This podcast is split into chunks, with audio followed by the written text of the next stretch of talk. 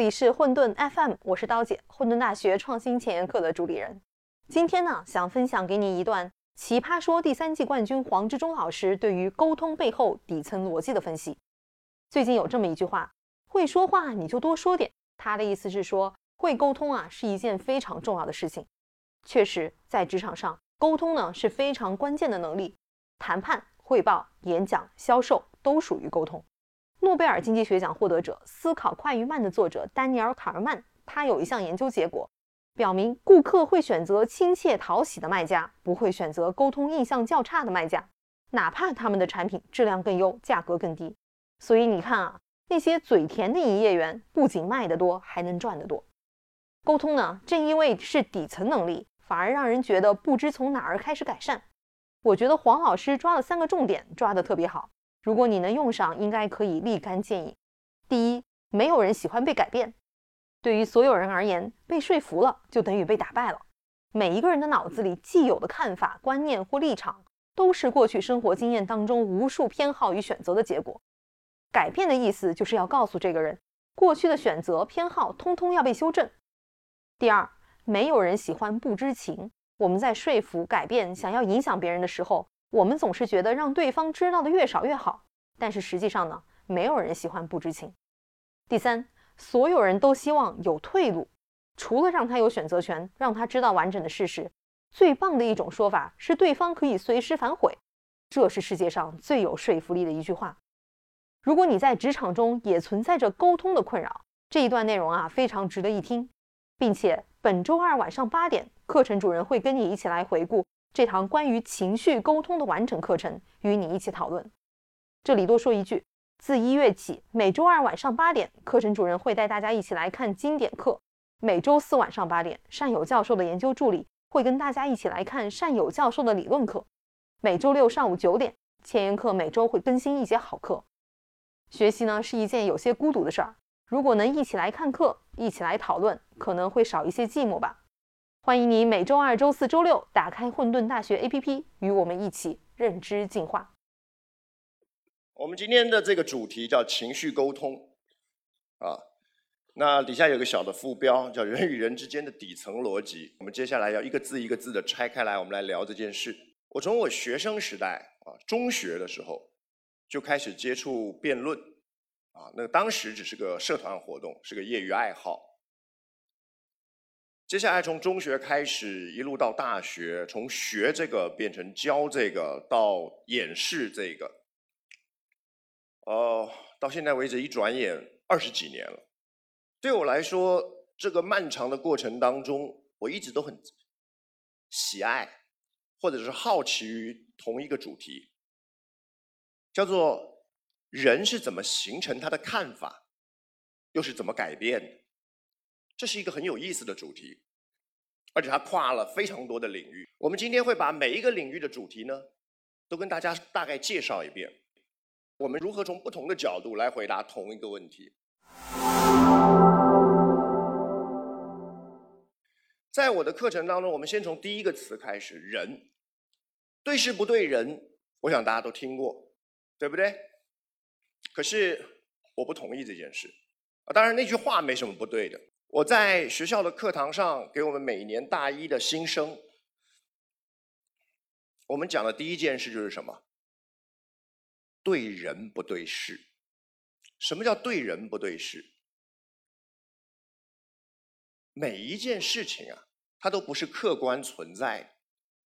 你们所经历的，你们所见到的，所做出的每一件事，都是偏好与选择的结果。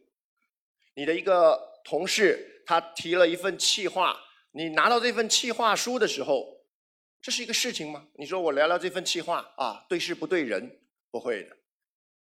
这份企划里的每一个字、每一个决策、每一个想法、每一个观点，都是他选择与偏好的结果。你说没有没有没有，我们对事不对人，我觉得你这个企划书啊，太冒进了。不是的，不是这份企划书太冒进，是因为提企划书的这个人他是个风险偏好者，对不对？所以当我在争论你的企划书是不是风险太高的时候，我在争论什么？在争论你对风险的偏好合理不合理，对人不对事。接下来我们要带到下一个题目：什么叫底层逻辑？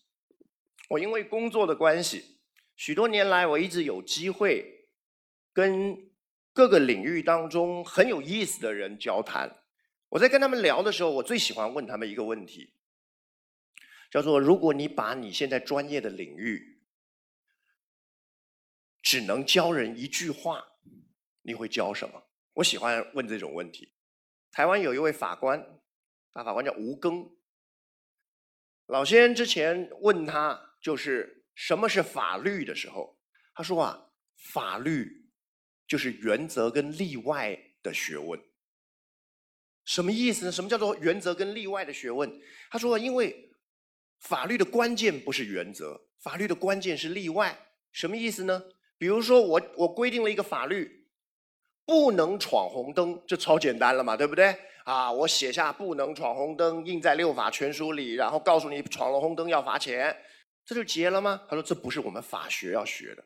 最麻烦的一点就是，你一旦规定了不会闯红灯，不能闯红灯这个原则之后，你会遇到无数例外。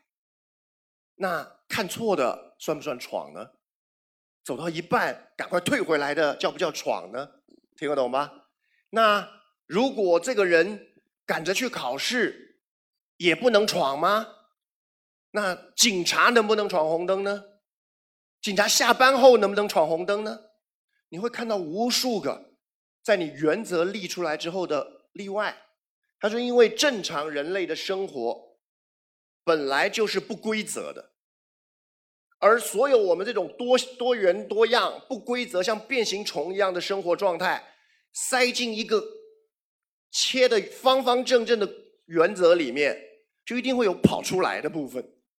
那法律所有的法学主要在处理的就是咱们怎么处理跑出来的这部分，这是所有法学家都在努力的问题。如果法律只是写下规定、要求遵守，那不用有法学。这句话讲了，解释了，很容易懂。然后你懂了这一句话之后，你再回去翻看那些法学家写的论著啊，看他们为了一个词、一个小小的概念吹毛求疵，这个掰开捏碎的在那边到处解释啊，你就大概可以理解他们在干什么。我在我们大学的时候，跟一位老师聊，这位老师是教美学的。我说什么是美学啊？他说所谓的美学啊，就是研究情绪的科学。什么叫做研究情绪的科学？他说首，你不要被美学这个字所迷惑了，他并不是要教你如何变美的，跟那无关。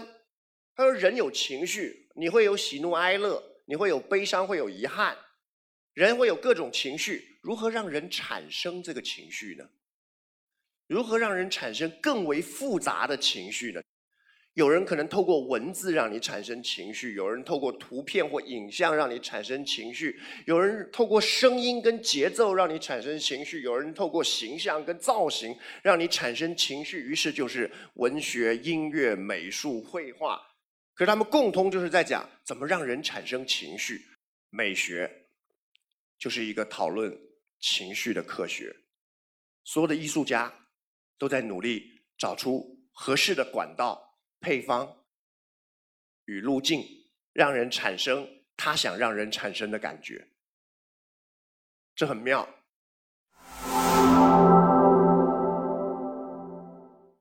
而同样的，如果有人问我，让我只教一句话，我会是这句话，叫做“没有人喜欢被改变”。这是所有我们在教说服的时候的第一课，也是最重要的一课。什么叫做没有人喜欢被改变？很多人会以为我要学沟通，我要学说服，是因为这跟魔法一样啊！我学会了某一种说话的方式以后，挥挥魔杖就有魔力打出去，对方就呃，哦，你讲的都对，那是不可能的。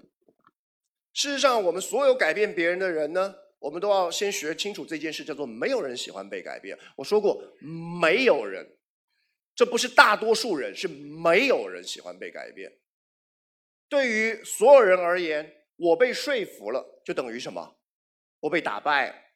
每一个人他脑子里头既有的看法、既有的想法、已然存在的观念或立场，都是无数他过去生活经验当中无数偏好与选择的结果。我选择了相信我现在脑子里相信的事情，我选择了要产生我现在脑子里要产生的观念的立场。而如果你改变我这一点，我就视为我的人在受到挑战。我我们不能说，哎呀，我们对事不对人。我想改变你这个看法，我不是要影响你这个人，没有这种事情，对人不对事。没有人喜欢被改变。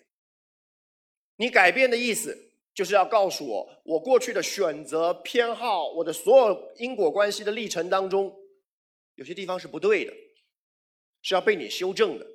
那就是我被打败，